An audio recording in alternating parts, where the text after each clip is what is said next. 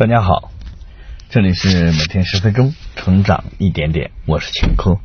今天我们要分享的这本书叫《股市真规则》，如何在股市中寻找最能赚钱的公司的股票。《股市真规则》是一本帮助股民挑选股票的书籍，书中阐述了公司基本分析和股票估值的投资方法和原则。其中包括分析公司内在的价值、评估股票价值以及规避风险投资等等。本书非常值得想要在股市上投资的股民们阅读。本书的作者帕特·多尔西是著名的评级公司诚信公司股票研究部的负责人，最为著名的分析师。多西的观点常常被《今日美国》以及 NBC 晚间新闻以及 CNBC 和 CNN 等美国的著名媒体所报道。本书的内容分三个主要部分：第一，如何发现有竞争优势的好公司；二，如何看到公司内在的成长价值；三，财务伪装的三个信号分别是什么？下面我们一起来通过大概十分钟左右的时间，学习一下本书的精彩部分。每一个股民都是抱着赚钱的目的去购买他们中意的股票，但很遗憾的是，大部分的人都只能充当一波韭菜，被资本收割。为什么很多人炒股那么多年，却依旧没有获得自己理想状态中的财富？其根本的原因就是他们炒股的观点是错误的。我们判断一家公司的股票是否有购买价值，不单单是看这个公司的名气和规模，而是要从公司的竞争优势、成长潜力、财务增长等多个方面去综合判断。所以买股票不是靠运气赌博，而是建立在持续学习和精准判断上的一种投资行为。《股市真规则》这本书的主要内容就是教会我们如何去挑选一只适合投资的股票。本书作者帕特·多尔西是世界星城公司股票分析团队的领导人，多年在股市上的实战经验让他对买股票颇有自己的心得，因此他写下了这本《股市真规则》来教导人们如何购买股票。接下来，我们将从本书的核心内容讲起。首先，我们从本书的第一个部分——如何发现有竞争优势的好公司。当我们买了某个公司的股票，某种程度上，我们就成为了这个公司的合伙人。很多公司明明看起来很有投资价值，比如说，这个公司所处的行业非常具有发展潜力。但几年之后，公司的股票却一直没涨。有一个原因，就是你没有看清楚这个公司的竞争优势。一个公司只有在市场上形成自己很难瓦解的竞争优势，那么它的市值才会逐渐的增长。那如何看出一个公司的竞争优势呢？我们可以从以下三个方面去参考。首先是这个公司的盈利能力。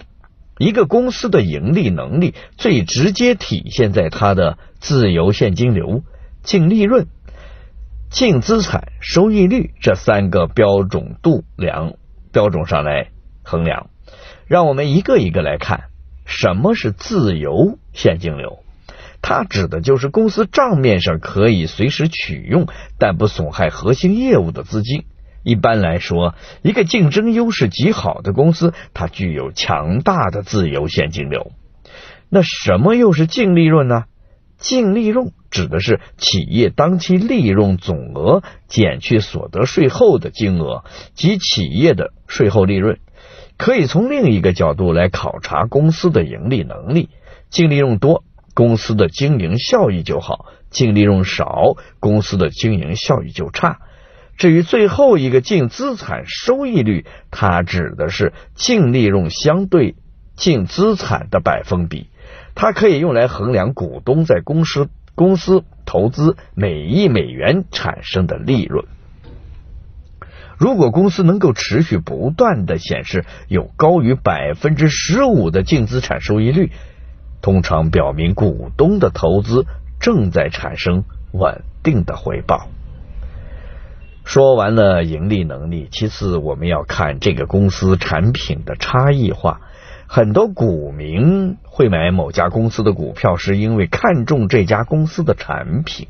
一般人都觉得，只要公司的产品或服务。足够优质，这家公司的股票就会有投资价值。其实这个观点是错误的。举个例子，上个世纪九十年代，美国的易安信公司用领先技术制造出了高科技的产品。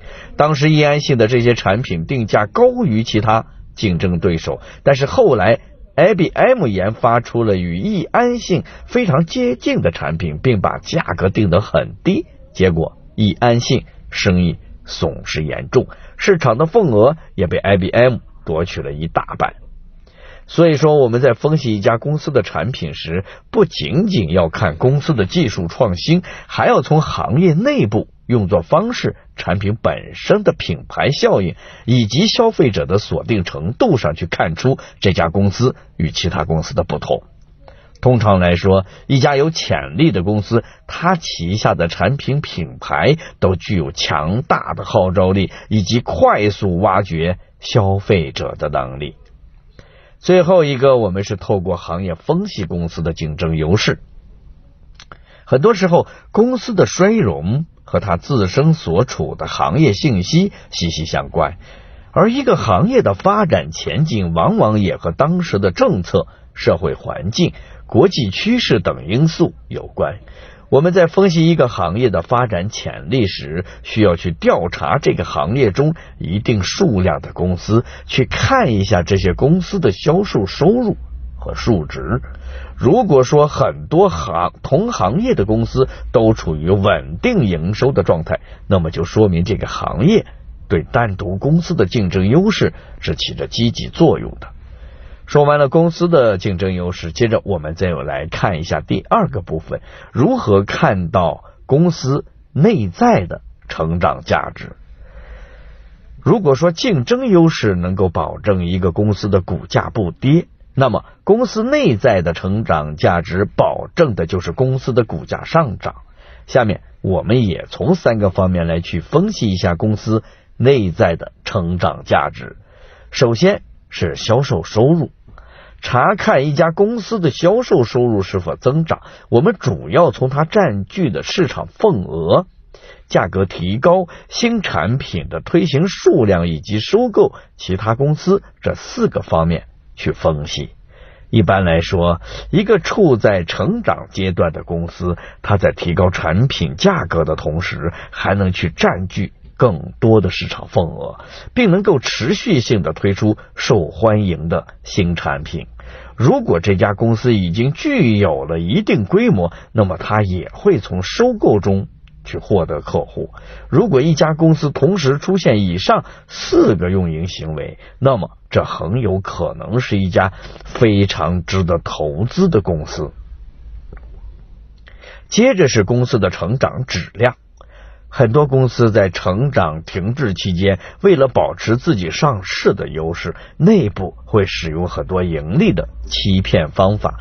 如果一家公司的盈利增长长时间的超过自家的销售增长，那么我们就要当心这里面的猫腻。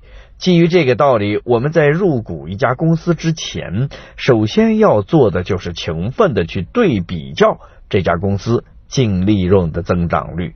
盈利增长率等其他的营收数据，以防被公司放出的虚假信息所欺骗。